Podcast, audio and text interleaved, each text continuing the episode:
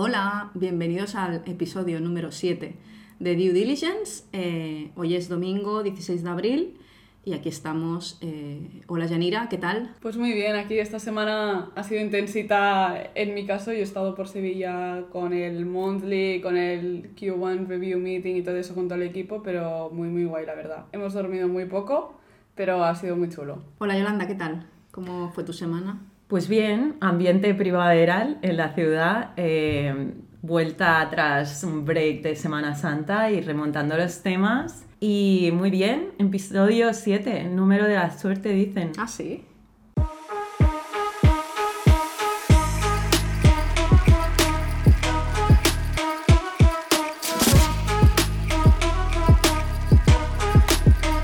Eso dicen, ¿no? Vale, qué bien.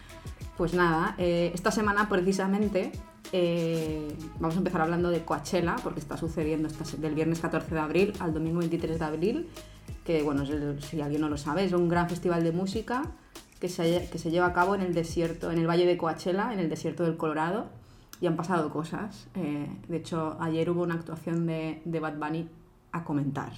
Exacto. Realmente. Creo que Exacto. Yanira aquí puede, puede Sí, decirnos. o sea, aparte de Bad Bunny también estuvo Rosalía ayer, o sea, ayer fue un día que de estar allí y de morirte directamente, porque ves a, a tus ídolos ahí en, en el escenario que, o sea, realmente cada año es súper famoso este festival y siempre pasan cosas y todo el mundo está pendiente, pero yo recuerdo en 2015-2016 que era una locura pensar en Coachella, o sea, está hiper mitificado, que sigue estándolo, pero antes era aún más Sí, que sí. ahora.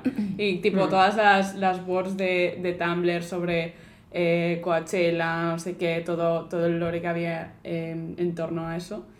Pero bueno, la cuestión es que eh, Bad Bunny a- cerró ayer Coachella eh, con un eh, concierto espectacular en el que rendía homenaje a los grandes artistas de la música latina, ¿no? Un poco como Bad Bunny, Bad Bunny ha sido el artista más escuchado en Spotify eh, o de los más escuchados durante varios años, sigue siéndolo y además es como que por sus cojones hablando mal nunca ha cambiado de idioma, nunca, incluso en las entrevistas que le que va a Jimmy Que canta en castellano. Sí. eh, Y contesta como raro, ¿no? En inglés, como si no supiera inglés, que obviamente sabe inglés y sabe hablarlo, ¿no? Pero como casi como si no supiera, como si no quisiera hablarlo, ¿no?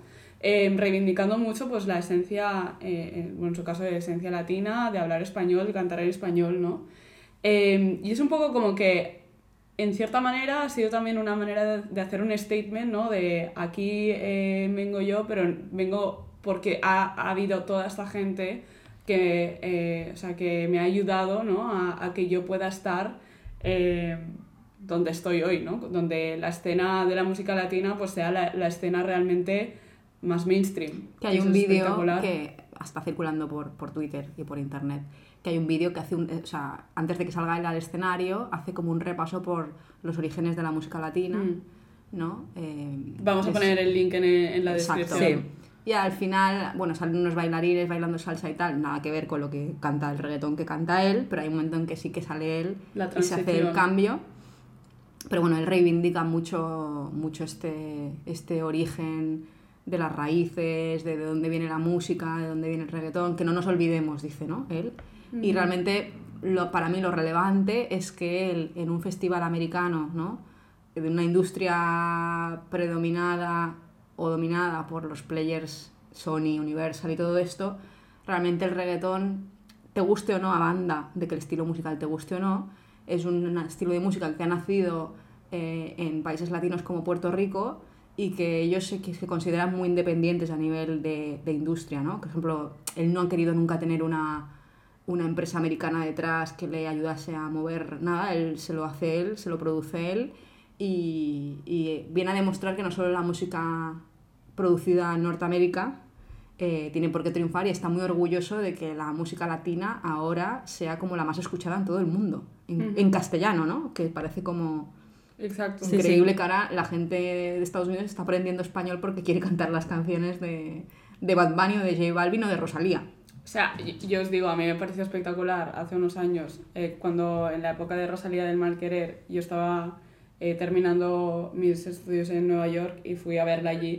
y fue como, Qué bueno. wow, qué heavy, ¿no? Verla aquí en Webster Hall, que es una sala pequeñita, ¿no? Pero bueno, había como unas 1500 personas y todas cantando en español, ¿no? Que obviamente las chicas de delante mío eran americanas de pura cepa, ¿sabes? Como que estaban hablando de- del precio que les había costado la entrada, que no sé qué, que si al final se lo acabarían gastando en y que valía mucho la pena estar eh, ahí, ¿no? Entonces, em, sí que es verdad que una de las cosas que nos hace, em, pues, pararnos un momento y ver este, este cierre de Coachella con Bad Bunny es reflexionar un poco sobre las cifras también que de la música latina a nivel em, a nivel Estados Unidos específicamente y también cómo el streaming ha hecho que em, haya tan- unos números tan grandes como, como hasta los que, lo que, los que está consiguiendo eh, la escena, digamos, de la música eh, capitaneada por Bad Bunny en este, en este aspecto, ¿no? Eh, digamos que en Estados Unidos el año pasado se generó eh, 1,1 eh, millones de dólares, o sea, 1.1 billion. Mil Eh, Aumentaron 24%, esto es brutal. Exacto. Eh, y, y sobre todo viene un poco de, de ahí, ¿no? Como que, el, que gracias al streaming, a plataformas obviamente como Spotify, eh, como YouTube, ¿no? Eh, digamos que, que ha sido posible esta expansión, ¿no? O, o este tipo de, em, de presencia. Deciros también que realmente em, no se menciona, pero creo que Shakira también ha sido una de las personas que ha, como, al- como mínimo en Estados Unidos, ha generado que mucha gente conozca la música latina o la música en español por, por su presencia y su, y su marca como artista. Shakira sí, que es verdad que Sí, bueno, Ricky Martin, todos Sí, aquellos. Ricky el Martin, Enrique sí. Iglesias. Total, pero, Pero Shakira como muy yanquizados igual, ¿eh? Sí, Estos. Shakira sí que ha cantado en inglés varias canciones y ha tenido canciones en inglés, que eso es lo que le ha hecho, le ha permitido introducirse, ¿no? Pero lo que decíamos antes, o sea, Bad Bunny, eh, no uno de los artistas más escuchados, sino el más escuchado en todo el mundo durante tres años consecutivos, con bestial. 18.500 millones de reproducciones en total. O sea, que es una... O sea, no, no puedes picture tantas reproducciones, son muchísimas. Em, y bueno, en este aspecto como que eh, si tenemos que pensar también en un punto de, de inflexión, gracias también al servicio de streaming, eh, fue la canción de Despacito, cuando Justin Bieber dijo, esta canción es brutal, me flipa, quiero hacer como una, o sea, quiero em, participar también y, y hacer mi versión, ¿no? Eh, o, o a- aportar Como un mi versión. o un. ¿no? Sí, eh, que allí fue como eh, en 2017 se convirtió en la, en la canción eh, más escuchada de todo el mundo, porque es como que estabas aquí, se escuchaba despacito, te ibas a cualquier otro país, también despacito, featuring eh, Justin Bieber, ¿no? Entonces como que llevamos, bueno, gracias a Internet también eh, llevamos estos últimos años con la música... Está un poco de moda lo español. latino, ¿no? Sobre Sí. todo porque fenómenos como Rosalía, que realmente lo está pegando muy fuerte en Estados Unidos y en todo el mundo, Ujú. creo. Es Em, que antes eran canciones como La Macarena Hmm. Sí, o tipo de ese estilo, ¿no? Sí, igual sí. No, creo que no había, hacía muchos, muchos, muchos años, igual desde Julio Iglesias o algo así, que no había un artista español, perdón, que tuviese realmente una entidad, una marca tan brutal que le guste tanto a una persona de Japón como a una persona de Estados Unidos como o un italiano. En Coachella estaba en el público viéndola Bad Bunny y The Weeknd allí juntos. Juntos. Y. Justin Todo Bieber estaba viendo a Bad Bunny. Claro. Increíble. Yo me parece Coachella como el festival que disfrutan los propios cantantes. Artistas, Sí. Hmm. Siempre es un punto y aparte en la carrera de un artista Sí, el poder hacer en- algo así. De hecho, creo que en, si no me equivoco, en Netflix está también el show que hizo Beyoncé en Coachella, que es espectacular. O sea, todo lo que montas para estar ahí, porque claro, obviamente no solo te ve la gente que va al festival, sino todo lo que queda grabado después, ¿no? Y cómo en- se comparte en internet. Em, no sé, eso, momentazo espectacular en, en ese sentido, ¿no? Ver, ver esto. Sí que es verdad que con Rosalía creo que la parte del español es muy importante, pero siempre hay ahí un conflicto de entre si es latina, no, Pues que le sí, dan el Latin español, Grammy sí. y tal, ¿no? Em, Ser español es ser latino. identitario. Le cayó mucho hate porque Claro. muchos decían, es que encima rock, que no es rock, y latino, entonces... Que no es ni una cosa ni la Sí. otra. Que ella siempre lo dice, yo no soy latina, yo soy española y en plan, Sí. porque además obviamente como ella se lleva sus propias redes, se ha leído ya todo el hate y de- Sí, los debates Total, y está todo, ¿no? al Pero- día de lo que se Un poco hablando de eh, toda esta este escenario que es Coachella, no solo por los artistas que, que tocan allá, sino por toda la, la gente que va allí, las celebrities, todo el contenido que se genera simplemente de la gente que va allí con sus looks. Es como un, es como un poco Burning Man, que la gente está todo el año pensando a ver qué se pone para Coachella. Em, eh, hay, una, hay, un, hay un tema eh, con esto de subir a redes que estás en Coachella y hay gente que está fakeando que está en Coachella.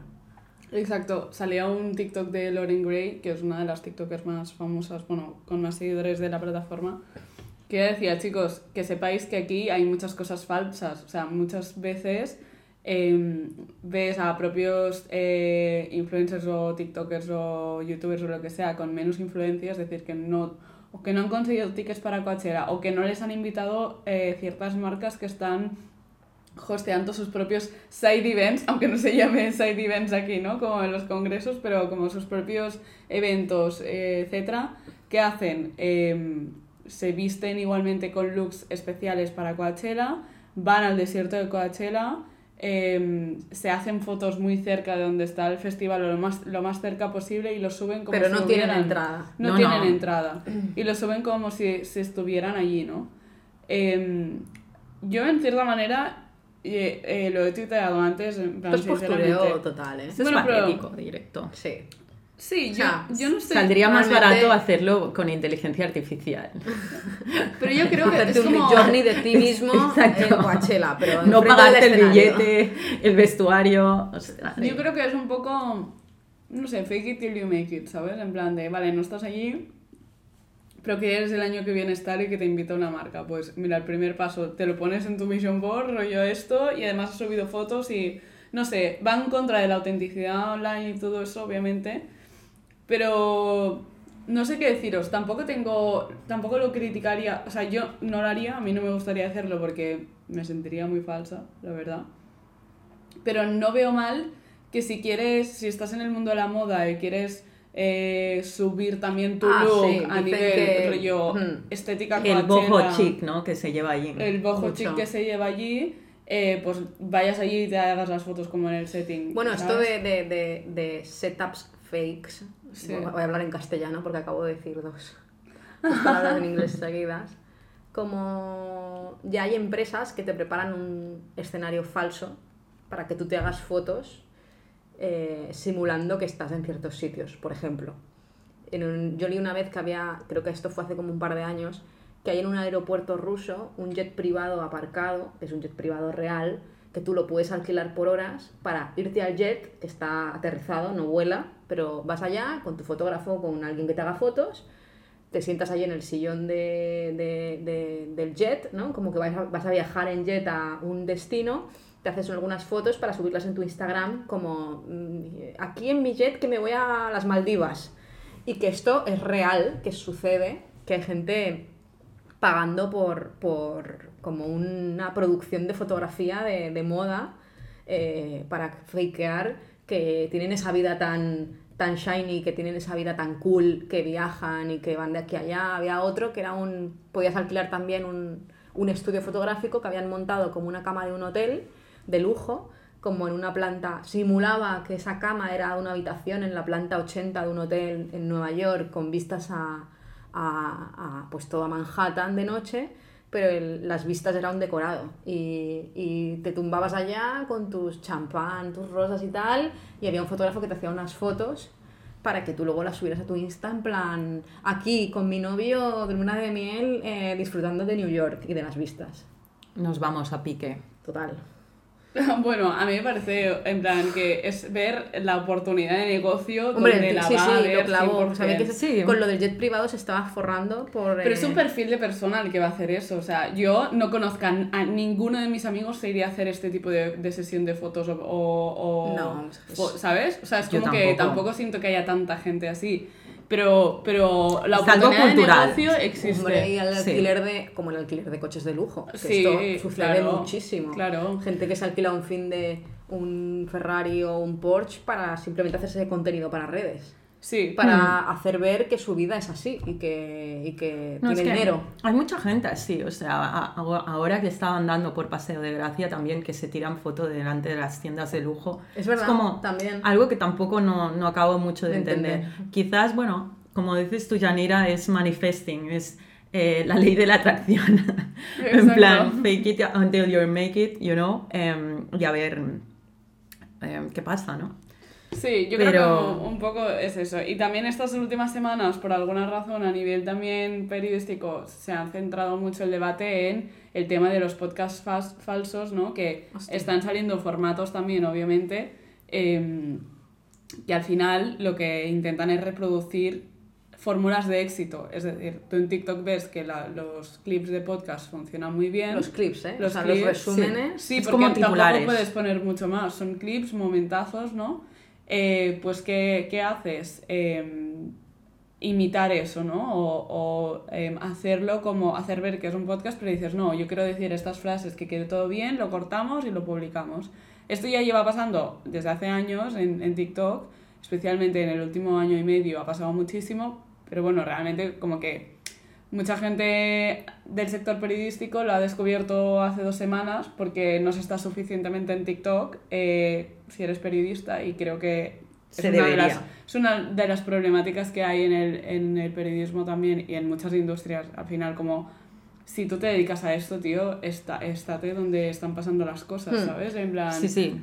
Incluso si te dedicas al marketing has de estar. Total. Bueno, eh, grandes directores Es- de marketing de, es de empresas eh, muy famosas que no han abierto TikTok en su santa vida, ¿eh? Total. Es que es como un poco... Eh, eh, me no recuerda- tengo TikTok y tampoco escucho reggaetón. Es Sí, como me algo moralmente que dices... Me no, siento no, superiormente moral como- a ti por no Como hacerlo. si sea Sí. tu personalidad. Tu Sí, personalidad exacto. es esa. Y es en plan, pues, ¿qué, qué persona más aburrida, ¿sabes? En plan, yo entiendo que a Puedes, lo mejor no quieras claro, tenerlo, pero... Puedes mirar TikTok y tener filming. Exacto, ¿sabes? Y no pasa nada.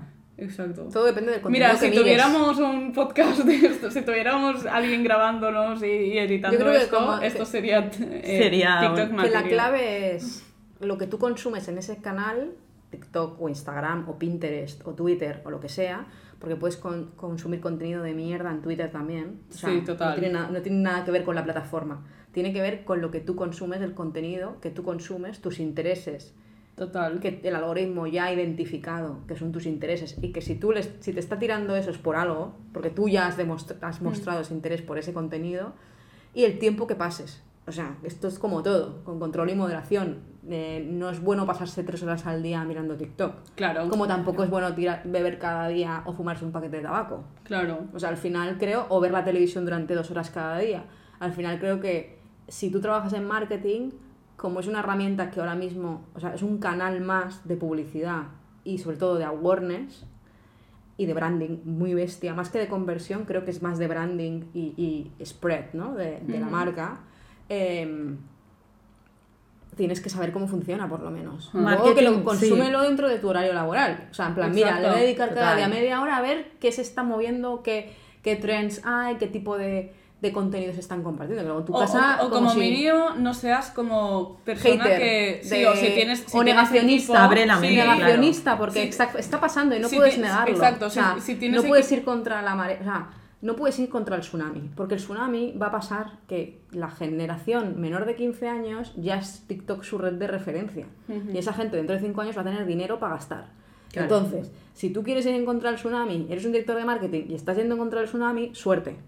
Total. Bueno, Porque, va- los, se te va a volcar la barca. los creadores de contenido cobran más que un director de marketing. Muchas veces, sí. Y, Bueno, y luego el director que- de marketing, directora, directore, tiene que saber, eh, tiene que Todos los saber directores tienen que saber que el marketing de hoy en día se mueve al ritmo de la cultura. Y es así. O sea, has de estar al día. cultura del consumo del contenido sobre todo ahora, porque al Mm. final, Que hay mucha velocidad, sí, sí, pero tienes que estar. Y sobre lo que decías tú, Yanira, eh, de los fake podcasts, eh, a mí se me viene la imagen el, grafic- el graffiti sticker de hemos sido engañados. Porque yo he sido engañada. Yo pensaba que eran podcasts de larga duración. Pero Depende, ¿eh? O sea, si tú te vas al perfil y ves que hay un link a Spotify o a Instagram y luego en Instagram hay un link a YouTube o no sé Sí. qué, puedes ver fácilmente si existe o no. Claro, yo a veces lo hago, digo, ostras, lo que están diciendo me interesa, voy al contenido. No me he encontrado un fake podcast. Hay muchos que son pero- reales, pero, Pero, pero- sí, entiendo que puede haber, pero al final volvemos un poco, si hay un hilo conductor entre el avión cartón piedra y estos fake podcasts, sería superficialidad. Y es Sí, que al final es contenido sin estamos gamificando todo, estamos, eh, es como pasamos de una noticia a la otra, pasamos, las cosas como van tan rápido que Pero para mí es como todo por el like y no, si tú haces un podcast o un... Al principio, esto es como montar un negocio porque me quiero forrar o porque mi objetivo es vender la empresa. A ver, no. Tú empiezas solucionando un problema o tú empiezas porque te lo pasas bien haciendo un podcast con tus colegas. O te gusta escribir y como te gusta escribir lo compartes con los demás. O te gusta hacer fotos. O te gusta cocinar. O te gusta la moda.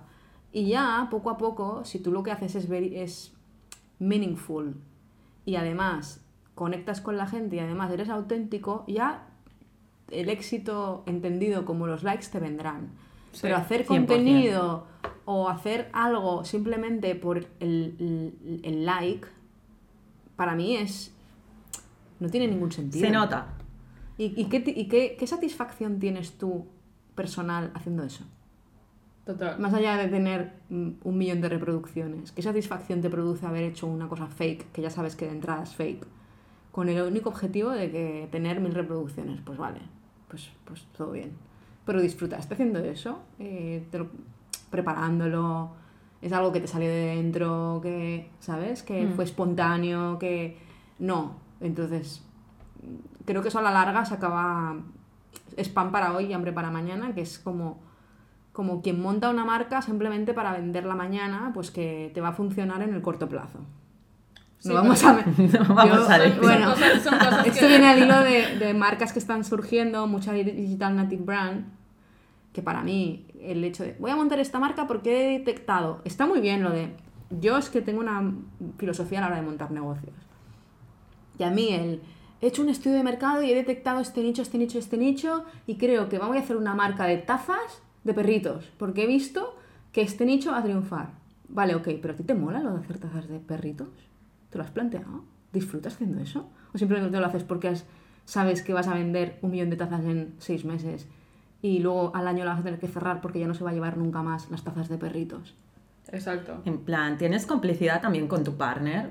Y la marca ¿Lo perso- conoces Exacto, realmente? Y, y la marca personal sale de ti, de tu, de tu esencia, de tu experiencia, de, de lo que a ti te gusta. Yo creo que las marcas que triunfan realmente son las que se construyen poco a poco porque los fundadores crearon ese concepto en base a sus personalidades o a sus necesidades o sus needs o sus inquietudes.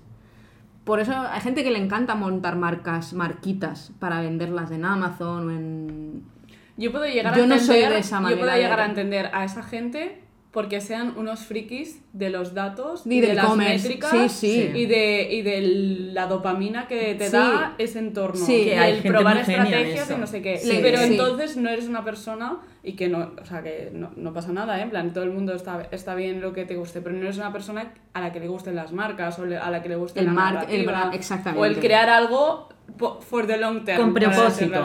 por con Por- propósito exactamente, Con propósito. te gusta algo más como a nivel de, eh, bueno, como El la único propósito es vender. Sí, la y- motivación de las métricas. Pero no hay nada más. Pero bueno, cada uno tiene su estándar del éxito, ¿eh? También, Sí. y como dices, esto es muy comprensible, pero si quieres algo sostenible, porque emprender, eh, tanto sea pues lanzar un podcast o un producto o servicio, requiere constancia, que son un montón de horas. Y, que, y generar Al una final marca, es como un matrimonio. no se crea de la Te has de casar. Con, No se- claro, conscientemente. con no se algo genera que... de, de la noche a la mañana una marca y muchas veces es más frustrante que no el, oye, mira, este producto está trendy, lo hago tal, pelotazo. Dominio que funcione, bien posicionado. Esto bla, no bla, bla. funciona, a otra cosa mariposa. Esto sí y ya está. En cambio, una Sí, marca Es es... que necesito te- comprometerme a nivel un poco más Sí. sentimen- no sé si sentimental o Y- igual está mal, ¿eh? Pero No, yo creo que no. Son maneras de entender al final. eh, y creer. distintas. Es como el viernes fui a ver la película de Air que explica cuando ficharon Michael Jordan. es la película del Air, es la biografía del, De del- Phil Knight, no. Ah. Digamos que sacan un episodio del propio libro que es que cuando... Phil Knight es el fundador de Nike. Sí, que, que lo interpreta mm, Phil Knight. Ostras, el de J-Lo, ¿por qué no me sale ahora? Eh, Ben Affleck. Ben. Affleck. Ah, vale. Pero ¿Cuál de ellos? ¿Cuál de ellos? Eh, pero quien hace un papelón eh, que se lo merece es Matt Damon, que hace de Sonny Vaccaro, que realmente es el protagonista y ficha Michael Jordan y se va a buscar, bueno, es que claro, aquí no valen spoilers porque realmente quien conoce Bueno. Nike lo sabe, ¿no? Y va hasta la casa de la madre de Michael Jordan y les convence. Bueno, total, que recomiendo mucho, mucho ver esta película, yo salí motivadísima. Y algo que me inspiró mucho fue eh, la intuición que tenía Sony en saber que eso lo iba a petar y que creía en ello y era a pesar de que todo su entorno le decía que oye, que vas a asumir un riesgo, que si la cagas estás despedido y no serás nadie, tal, y el tío, no, no, hasta el final, hasta el final. Entonces, bueno, yo creo que va un poco relacionado con la filosofía eh, esta y, tío, tenemos que arriesgar mucho más. Hmm. No sé, es como me quedé después de esa película como diciendo, ¡buah, qué genios! ¿no? En, en ese Yo momento... ya estoy bastante. Siempre he estado en ese, en ese fina. Hmm. En el hedge, ¿no? De. Sí, mm, sobre O todo vas cuando- con todo o no. O vas no, con todo, y, y sobre tío. todo si crees en ti mismo y Mm. no escuchas. Cuando montas algo tuyo, no tienes que escuchar. O sea, escucha al que. Hay que saber a quién escuchar Hmm. sí. y de quién te venga la crítica o el cumplido. Es muy importante porque si no, nadie montaría nada. Porque la primera reacción, en España por lo menos, que no hay mucha cultura del emprendimiento, la primera reacción de tu entorno, sobre todo, que te conocen, de que te han conocido toda la vida siendo un empleado y que de repente esa faceta tuya emprendedora les sorprende, y normalmente a mí me ha pasado eh, que, que la primera reacción es, ¿y por qué vas a montar esto? ¿Pero de dónde vas tú si tú no vas a ni a la vuelta de la esquina? Y con lo bien que cobras en esta empresa con tu sueldo fijo, porque ahora te ha dado, te ha dado por esto, ¿no? Y en lugar de, no sé, yo he estado en otros países como Australia o Estados Unidos, que tú le cuentas a alguien una idea de negocio y lo primero que te dicen es, hostia, qué cool, qué guay, pues si necesitas ayuda con esto, conozco a un tipo que tiene una empresa de no sé qué, que ya tiene experiencia en esto y te lo voy a presentar. Y hostia, qué guay, que te vaya muy bien cuando lo tengas el prototipo, mándame el link, que me lo miro. Hmm. Entonces, o crees, o believe in yourself, o no te pongas a emprender, porque si no, vas a morirte de depresión. Total. Y break the rules, ¿no? Que es un poco lo que hizo Nike. Sí, bueno, no siempre... Em, no siempre... Marcar un precedente Sí. también en dar un porcentaje a los deportistas por las ganancias de las Exacto. ventas. Agregaron color en la zapatilla que estaban prohibido, pero dijeron, no, no, es Ah. que asumimos pagar las multas. Y dieron un paso adelante sin mirar a los competidores, como... Está muy bien, muchos aprendizajes. ¿Cómo se llama la película? Air. Air. Air. Vale. Vale. Sí, bueno, nos hemos ido un poco por los cerros de Úbeda porque queríamos, estábamos hablando de música con lo de Coachella. Vamos a seguir hablando de música con unas cuentas de, de YouTube, ¿no? Unos, unas, unos youtubers que también vienen un poco al hilo de esto de las narrativas y de los contenidos, que se llaman The Lofi Girl y The Lofi Boy. Bueno, en realidad la, la cuenta es Lofi Girl. eh, y es que ha añadido un nuevo personaje a todo lo que es el lore de Lofi Girl. Eh, para los que no lo conozcáis, eh, que aquí sé que Yolanda está con PTSD con, Lof- con tema Lofi Girl. Pero Lofi Girl básicamente eh, es una cuenta de YouTube que ahora es un universo mucho más grande, ¿no? En plan, están en todas las plataformas, eh, venden merchandise y digamos que es un poco casi una Un icono. una, sí, un icono y un producto cultural en, en sí. Em, tienen varios, dos o tres streams siempre, o tenían un el, el stream más mítico es el de la Lofi Girl, eh, que si no me equivoco es en una, representa que es un, es un anime de Sí. una ciudad de Portugal. Una chica que tiene Sí. una habitación, está en una habitación, Está ¿no? en una Escuchando habitación música. escuchando música y haciendo trabajo. sí. Escucha música lofi, para quien no lo sepa, que la música de estilo lofi es, significa low fidelity, y es este tipo de música que tiene un tempo lento, que es como de entre 80 y y 90 BPMs. Exacto, que es, Es es electrónica, pero es electrónica relax. tranquilita. Exacto, es relax. es- y como que la puedes tener de fondo mientras trabajas, si estás haciendo algún tipo de, de trabajo un poco más o mecánico o que te tengas que concentrar y te vaya bien para concentrarte, eh, muy guay. Bueno, básicamente el stream este está eh, encendido durante mucho tiempo. Hubo hace unos meses, se apagó, eh, no recuerdo bien bien por qué, pero hubo ahí como un mental breakdown creo de la mitad de internet.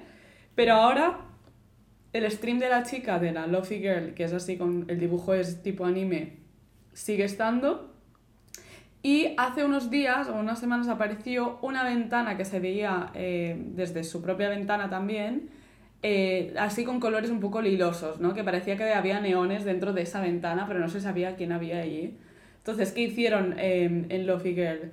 Cuando eh, querían anunciar un segundo stream, que era con el Lofi Boy, eh, música más synthwave, que es tipo de música más para tenerlo en mente como videojuegos años 80, ¿no? Un poco, también un estilo relativamente lofi, ¿no? Pero, pero más enfocado al mundo eh, gamer, un pelín tecno eh, o, algo que recuerda tecno. Em, se inició con un zoom in desde la ventana de la Lofi Girl a esa ventana que se veía a lo lejos de esos colores como neones em, que cuando llegaba finalmente a esa ventana en- se entraba y era la habitación del Lofi Boy, ¿no? que ahora también están activos, si lo buscáis en YouTube, Lofi, L-O-F-I, Girl, como chica en inglés, em, vais al canal, eh, 12,3 millones de seguidores, veis el stream de la Lofi Girl y el stream del Lofi Boy, que es muy chulo porque esto es como un poco un entorno casi metaversiano, ¿no? Rollo, está todo el día activo. Este, este... Como unos, unos 24/7. personajes, personajes imaginarios que empezó la chica y se inventaron un, subse- un subpersonaje que salió, es como un spin-off Exacto. del propio canal de YouTube, salió otro, otro personaje y se ha creado un mundo, un micromundo allí de los personajes, que igual en un momento saldrá un tercero. Exacto. Y es una historia chula, ¿no? Porque Exacto. están en sus habitaciones de noche estudiando, con la musiquita. Y es muy chulo porque es de las cosas a nivel también de YouTube, como que más han marcado a una generación o un estilo de, de, de contenido también a nivel, a nivel online. Sé que tú, Yolanda, tenías más datos de, del fundador de, de Lofi. Eh, sí, tengo datos por aquí.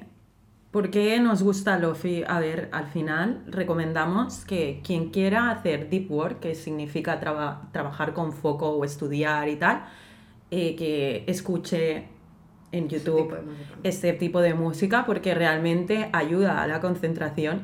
Yo como os comentaba antes de- del episodio, eh, me lo he puesto muchas noches que me ha tocado currar hasta tarde y le tengo cariño, pero también le tengo un anclaje de buah, noche de curro, Lofi, y es mi, mi acompañante, ¿no? mi partner.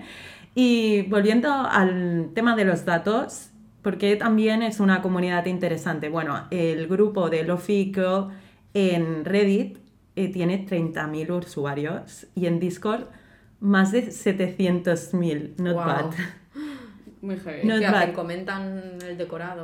Yo sé que hacen quedadas también de estudio. Mm, En plan, es como la bi- biblioteca virtual. mm, Eh, que como concepto está bien. Luego también en mm, TikTok he visto como se graban en vivo ahora eh, adolescentes que están estudiando. sí. Es como dejan la cámara enchufada, música lofi y se graban mientras estudian. Yo no realmente no sé cómo se concentran, pero, pero bueno. Bueno, es el universo eh, de, lo que es la study web, eh, que realmente es espectacular. eh, cómo está en todas las redes sociales hay, que si los studygrams, la- los eh, Study de de estudiar, estudio, sí, sí, Sí. todo. Y, y, y realmente es como... Yo os digo que alguna vez he hecho directo en mi TikTok, eh, porque allí como que me sigue poca gente de mi... como que conozca, ¿no? Plan, me, me he puesto en directo cuando tenía que escribir algo o hacer algo que no podía mirar el móvil y tenía, necesitaba estar concentrada. Digo, venga, me pongo el stream aquí A ver qué O pasa. sea, y pongo detrás como un cartelito de estoy eh, escribiendo no sé qué, ¿sabes? Lo tienes ahí conectado, la gente entra y como mínimo tú sabes que tienes una cámara como que te está mirando, ¿sabes? Y que tienes que estar concentrada, ¿sabes? En plan, no puedes Que tu madre te móvil. está mirando. Es muy.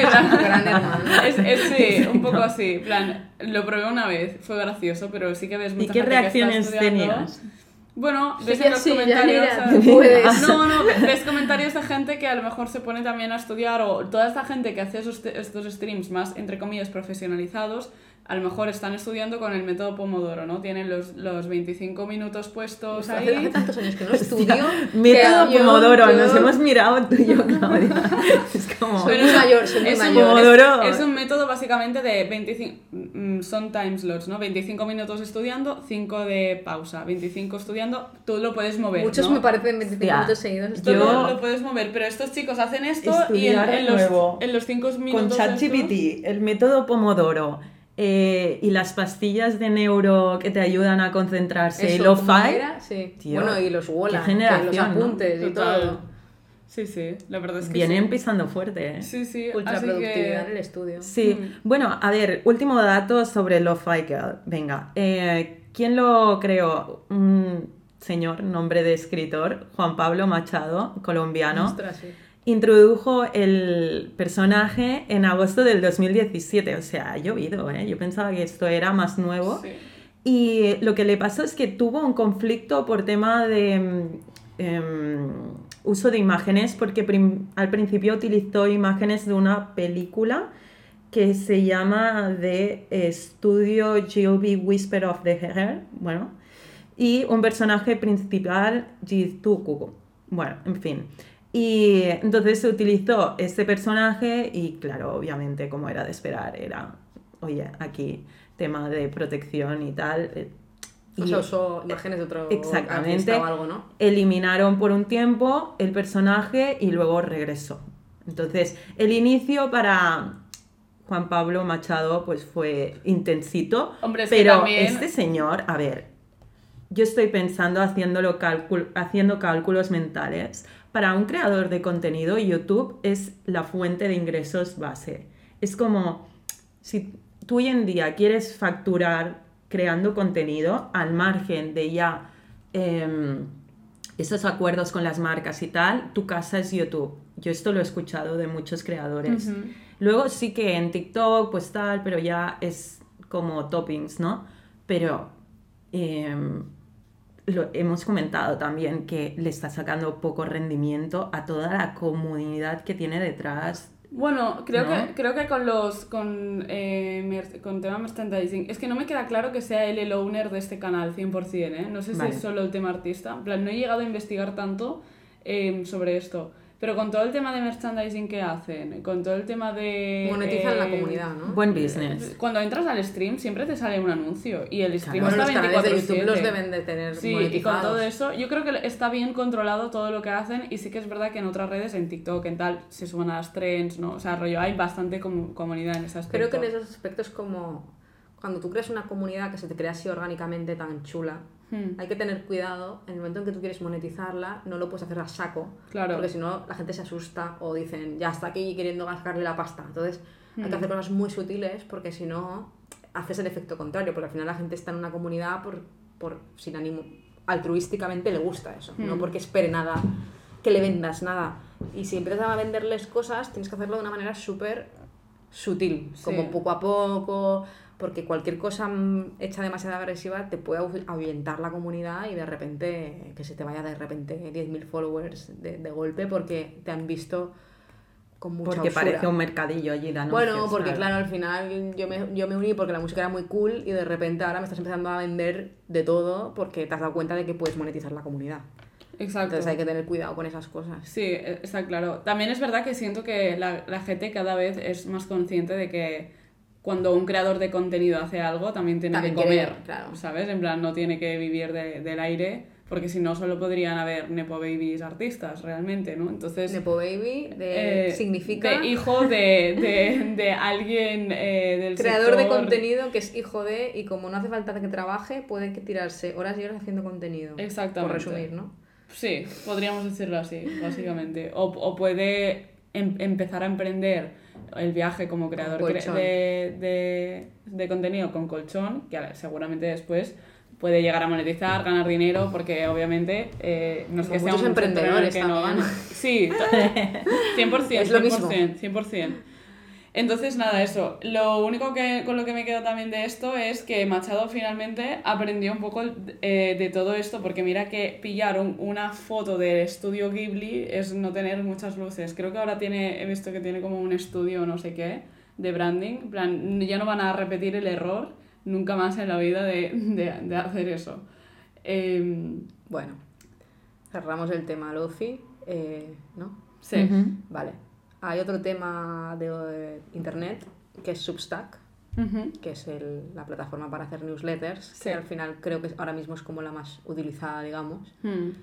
que ha sacado Notes, ¿vale?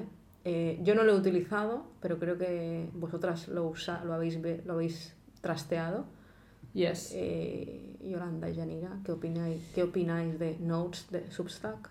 Yo creo, sinceramente, cuando lo vi, eh, me, pare- me ¿Qué ha es parecido... primero qué es? ¿Qué hace? Es como si fuera un Twitter dentro de, de Substack. O sea, son, eh, em, digamos, publicaciones cortas dentro de la misma plataforma. Es como otra pestaña dentro Como de la feed, plataforma. digamos. Sí. Substack lleva, lleva tiempo, em, bueno, desde que empezó, currándose mucho y haciendo, yo creo que lo están haciendo muy bien, poco a poco, pasar de ser una newsletter a empezar a ser un producto más 360 de que puedas tener, pues, como un lector de, de newsletters conjunto, que puedas tener esto, las notes ahora, que puedas tener ¿Más podcast social o también. más- más plataforma Tú- social? Tú, vas allí y puedes ver puedes pasarte ahora dos horas si quieres dentro de Substack descubriendo otras newsletters de otra gente, ¿sabes? Eh, porque están clasificadas por, por temas. Eh, hay mucha gente que, yo por ejemplo tengo mi newsletter en Substack y que se ha suscrito a mi newsletter directamente porque lo ha visto dentro de Substack, Dentro de ¿sabes? Sí, sí. Como que yo no he hecho ningún tipo de promoción en ningún otro sitio para conseguir ese tipo de, de, de, mm, suscriptor, ¿no? Y hace nada, eso, hace dos semanas o así, que salieron con, con las notes, que para mí es eso, es un Twitter dentro de, de Substack como tal. Eh, y me pareció interesante porque dije, ostras, realmente, ahora quizá, quizá porque estoy más sesgada al tener la plataforma, o sea, mi newsletter en Substack, pero pensé, esto es lo único que veo como posible alternativa de Twitter. Es decir, em, Que le puede hacer, llegar a hacer ya tiene a Twitter. Substack ya tiene mucho impacto cultural y las news- newsletters que hay en Substack son brutales muchas y, y aprendes muchísimo. O sea, yo pienso, o sea, si me quitan Twitter, eh, ¿de dónde seguiré aprendiendo tanto como con Twitter en muchas ocasiones? Pues en Substack, realmente. O sea, en otras redes sociales también, pero en Substack es sobre todo donde creo que, que hay eh, ese componente. ¿Qué pasa? Que las notes le añaden una capa extra que puedes hacer, entre comillas, un poco más de shitposting, ¿no? Que en una newsletter pues no sale tanto hacerlo porque hay mucho más cuidado en qué newsletter envías, qué contenido pones, ¿no? En cambio las notes es, oye, Em, yo el otro día publiqué mi primera note era relacionada con el episodio último de Succession y un artículo que había de Vox Media de hace años muy interesante sobre las maneras de responder al trauma, trauma que tienen los personajes. Y mm, bueno, de momento tampoco estoy entrando mucho. Eh, no sé, Yolanda, tú cómo lo, lo has visto todo esto de notes. A ver, yo mi opinión es la siguiente. A ver cómo... Porque tengo como doble sensación. Princip- la primera es que estoy contigo que puede ser el sustituto de Twitter, Substack, ¿vale? Y creo que luego lo comentaremos que mucha gente hemos estado de acuerdo con esta afirmación y a Elon Musk no le ha gustado nada Total. que digan que es el next Yes. Twitter. Luego ¿vale? hablaremos de Elon Musk que ha hecho una movida Porque es como el plan B de fuga de Twitter. Entonces, vale, Substack Notes, me puse esta semana. ¿Qué me moló?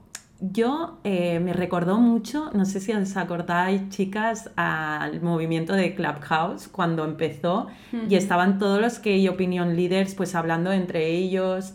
Y, y como que cuando entré vi pues gente que, que me gusta mucho cómo escribe, autores que te, tienes esta cercanía con ellos porque como todo el inicio pues de esta funcionalidad pues están experimentando y supongo también siendo embajadores, ¿no?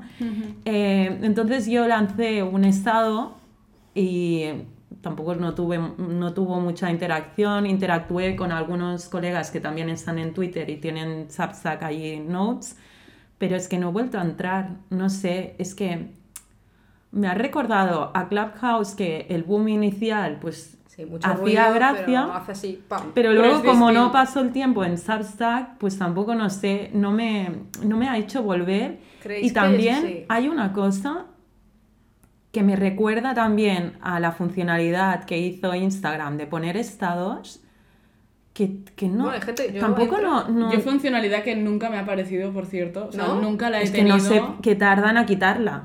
Pues que yo no la tengo. O sea, ¿Cómo no directamente. Jimber eso ahí arriba, eh? No la tengo Sí, y, y me, me da molesta. A mí no Está. me- tampoco aporta nada que pongas, hey, o sea, son aportaciones totalmente irrelevantes, porque no, no te da ni para poner un texto largo, es simplemente un, un llamar la atención por en plan, hola, o Sí. aquí tomando un café. Mira, una, vale, una o sea, cosa, os puedo decir una cosa. La única aplicación útil que he visto que me flipó fue un chico que estaba diciendo he subido, que puso he subido apun- mis apuntes a Wola, link in bio, ¿sabes? Algo así. Pensé, Bueno, mira, muy bien, Tú, muy bien. muy bien. Aquí haciendo, haciendo Claro, y promo. si eres una marca y tienes, por ejemplo, un Eso código sí. especial Eh, sí. que se... Pero, pero yo, como no lo he visto, 24 porque yo horas. no lo he tenido nunca Ya, aún, esto pues para no uso sé. de marcas lo veo, pero Mm. estado, no sé. Es que aparece, no- yo me recuerda, claro, aquí los millennials, cuando en el Messenger nos poníamos el estado con mayúsculas, minúsculas, en plan para llamar la atención Sí. y que tu crush eh, Te- te- te, te- escribe. Sí. Entonces, a ver, Bueno, volviendo es a... un, poco, es un poco también eso en Instagram ahora, ¿eh? A los, usu- los También. usuarios, digo. Creo que hay gente que Las- le gusta... Sí. Bueno, al final eh, dices, hey, hola, ¿qué tal? Para que alguien te conteste. ¿no? Exacto. si no, no lo dirías. Eh, para el emoji, ¿no? Para el fueguito. Bueno, eh, y nada, a ver, muy fan también de Substack. eh, como dices tú, pues me parece. mm, es que Twitter a veces se queda muy superficial, ¿no? Substack le da esa profundidad, le da ese contexto, te permite no- tener la sensación como si te sientas a tomar un café con el autor y te, y te profundizas más, ¿no? Lo que. Esto. Veremos. Eh, también me gusta mucho Medium Sí. Versus. Substack como plataforma. No lo sé. Aparte me envían unos resúmenes de artículos A mí me gusta brutales eso, de que, me, que me pongo al día mm, de forma rápida y mm, hay mucha calidad. A mí me pasa de Substack que cuando estás suscrito a muchos Substacks te llegan muchos emails Hmm. y tienes que ir abriéndolos uno a uno. No sé, ignoro si hay esa función como Medium que te mandan como el daily o weekly summary. No. eh, No, Porque molaría que Substack te mandase un solo mail con las cabeceras Bueno, lo que de ahora las puedes- lo que ahora- news que tú sigues. Lo que ahora puedes hacer, que yo lo aprendí a la Porque si fuerza. no, recibes cada día uno y allí ver Substacks que además no has leído y te da como FOMO. Bueno. porque no me he leído la de esta semana, me la voy archivando y al final te encuentras con 30 Substacks cada Sí. semana que no te has leído. ¿no? Bueno, yo si veis tengo 66 correos ahora mismo. ¿Ves? La O mayoría sea, son newsletters. estaría bien que te hiciesen Pero llegar un... A mí me gusta reservarme algún momento de mi semana y verlos, algunos en diagonal y Sí. algunos más al detalle, porque es- me mantienen como muy al día, porque son de también. temas variados. yo lo hago, parece muy de, mm, organizada, pero el, el lunes y el viernes. Y de lo que me interesa me abro las pestañas y voy leyendo y Yo dejo las pestañas abiertas durante tres semanas y luego nunca me los leo. mucha gente le da toques. Porque, porque no, te, se me- no, no he sí, tenido el tiempo. Y, eh, ¿Y qué más? De Substack, pues con Twitter Hay una guerrilla. hay una guerra. Si Sí. tuviéramos un podcast de salseo tecnológico, Que Esto lo- es, estaría- que también lo es esto un poco. ¿no? Elon sería eh, la, la protagonista de... Como siempre. Como siempre. Elon es la Rosalía de las redes. Mm. Exacto. Que de hecho, hablando de Twitter, ha vuelto a. Como no, eh, Elon Musk ha vuelto a, a decir algo. Y es oficial que Twitter Inc. Corporation ya no existe. Y ahora es parte de X Corp. Que dicen, bueno, es el nombre oficial de una compañía que tiene Elon Musk, que de hecho es la primera compañía que fundó de donde salió PayPal, que es X.com, tal cual. Y bueno, esto viene de lejos porque esta, la, la X Holding Corporation tiene una tiene una, una- un perfil más fintech, ¿no? Todo lo que tiene ahí, pues empezó PayPal y tal, porque lo que se dice es que lo que quiere Elon Musk es convertir Twitter en una super app donde también se acepten pagos y puedan suceder cosas dentro de la app como compras a un, un tipo WeChat o una super app. De hecho, al hilo de esto, ha anunciado un partnership, Twitter ha anunciado un partnership con eToro, que eToro es la plataforma de trading de stocks y cripto, para que tú puedas pagar en Twitter a través de eToro con cripto. ¿Opiniones sobre este movimiento? Bueno, si las tenéis. Elon está obsesionado, se- se- sabemos aquí que se obsesiona por muchas Sí, sí, cosas. está loquísimo. Entonces está eh, fijado con convertir Twitter, bueno, ahora Xcore, en WeChat, la aplicación para todo. ¿no? Bueno, veremos. Al final también el Yo usuario nunca decide. usé, usé no sé. WeChat, Sí. sí. que he usado Grab, que es la versión asiática, sudeste asiático, por ejemplo en, en Malasia, creo que en Filipinas, yo estoy en Malasia y usaban Grab, que es una super app que puedes pedir taxis, comida, pagar, supermercado, delivery, de todo. Y, Yo es que no estoy tan de acuerdo de estos monopolios. La gente Yo creo estaba que- súper in con esa, todo el mundo todo el rato usando Grab. Sí, pero- yo pero ahí la gente quiere las cosas fáciles. No, no, pero no es cosas fáciles. es a mí me, cultura, pare- yo creo que es más me parece que, que Didac Lee ahí tiene un buen take eh, sobre esto. sí, de porque hecho él es siempre dice... de, de alguna empresa de estas ¿no? Sí, pero él lo que siempre dice es que el, el- el uso realmente del móvil en China y en Es España, es- Europa, es Occidente es muy diferente. O sea, en China todo el mundo tiene móvil, pero no todo el mundo tiene ordenador. Por Exactamente. lo tanto, el, el móvil es el core de tu ser, por decirlo así. Una Nosotros, extensión. la mayoría de, de gente con un trabajo eh, medio tiene un ordenador en casa. Eh, sí y, o sí. y, y mucha gente tablet, ordenador, Tablet, móvil. ordenador, de todo. O sea, ya no hablo de, de un perfil más como nosotras que, que puedes tenerlo todo, sino como. Bueno, es gente que en la average. escuela ya te lo... En la escuela con el ordenador, Claro. tal. Entonces ahí entra como el, el tema de. mm, es distinto, o sea, nosotros tenemos varias aplicaciones, no, no, no hay una obsesión solo por una app, sino que se usan varias generalmente, aunque obviamente pues em, em, WhatsApp es como de las más usadas, al menos en, en España, eh, para hablar y todo eso. Pero se me hace raro el pensar una sola aplicación para hablar, para tal. Sí que es verdad que, por ejemplo, mm, la generación Z más joven eh, muchas veces utiliza solo Instagram para hablar, no se, no se utiliza tanto WhatsApp. Justo me Pero estoy fijando en esto compran... últimamente. Ya, pero compran por Instagram. No tanto. yo creo que linkan, o sea, hacen search de moda. de o muchas sea, cosas en de Instagram, Instagram, y que pero luego... luego- el link te saca fuera. O sea, no Exactamente. haces el payment, porque todavía no se permite tampoco. No. Tú no puedes hacer pagos No. dentro de la app. Lo que sí que te haces como Pinterest, que te redirecciona, está el link a la shop, Sí. a la Mm. eShop, y te redirecciona y te saca de Instagram y te lleva.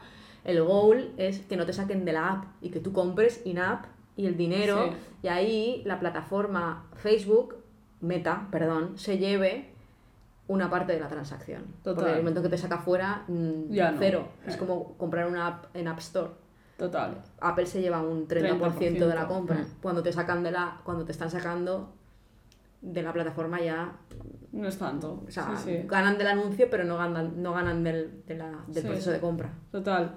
Entonces, no sé, ahí, ahí sí que creo que puede haber, eh, o sea, que, que en, en esa diferencia está la clave y no sé cómo va a salir el tema de, de la super app. A lo mejor nos equivocamos y, y dentro de unos años sí que estamos más preparados También para esas super apps. que, que va, va a ser va a depender mucho del país y de la regulación de cada país, Ah, porque aquí en Europa Los no comités sé- antimonopolio no van a permitir eso. Y mezclar fintechs con... A Meta nunca le han dejado convertirse en una fintech, porque en el momento que una app que tiene seis, ¿cuántos millones de usuarios tiene? Meta? Entre 3.000 millones de usuarios, 2 billion creo que eran, ¿no? 2.000 millones No de sé, usuarios, 2.000 les millones. tengas el control de qué compran, cómo compran, cuándo compran y dónde compran, eh, te has convertido en un monopolio, ya no solo de los datos, sino de A cómo la mundial. gente gasta el dinero y tal, porque te- solo hace falta que se conviertan en un banco. Entonces, esto va a ser bastante, digamos, eh, polémico, yo creo, todo esto de la super app y todo esto. Hmm. Yo quería añadir, antes de terminar con el tema eh, Substack, para comentar un poco más eh, la polémica y cerrar ahí, eh, que Substack realmente, a Substack le han vetado el acceso a, a la API y que antes una de las cosas más guays era que tú en tu Substack podías enganchar copiar y pegar un tweet y se te ponía perfecto Mm, sin, tener que, preview, sin tener aquel. que irte al HTML y- las mierdas estas de WordPress eh, anterior, que se tenían que hacer anteriormente y ahora ya no. Entonces un poco como que, bueno, típico un poco movimiento de niño pequeño, in- en mi opinión, hacer esto con una plataforma que además sabes que aporta tanto valor como Substack, pero en fin, es lo que hay. eh, y, y luego sí, el tema de las notificaciones de Substack no te manda resúmenes semanales, o yo como mínimo no lo he visto aún, que a lo mejor utilizarán la IA para hacer algo así, pero sí que puedes ponerte las Smart Notifications y si tienes app, que solo te aparezca en la app, por ejemplo, Ah, la, la newsletter. Que yo lo activé sin querer por- porque me compré un iPad y me, me puse Substack ahí y llevaba como dos semanas sin recibir newsletters y estaba como un poco en plan, no entiendo por qué no tengo, o sea, porque solo recibo las newsletters de otras plataformas, no las de Substack, qué está pasando, ¿sabes? Y, y porque a la- alguna vez como la tenía Habías activadas quitado el las mail noti- el Smart mail Notifications, notification. tenían las Smart Notifications, que era dependiendo de si te veían activa en los dispositivos móviles Ah. y tal, te, las en- te lo envían a través de la app o a través del mail. Pero bueno, ya lo he desactivado porque yo prefiero tenerla en el mail, prefiero darle a read como mínimo y haber leído el título y ver si me interesa o no, que no eso. Bueno, yo creo Muy que hemos llegado al fin de este capítulo 7 y nos vemos en un par de semanitas con, Yes. con A nuevos ver qué pasa. Exacto. Hasta Adiós. luego. Adiós. Gracias.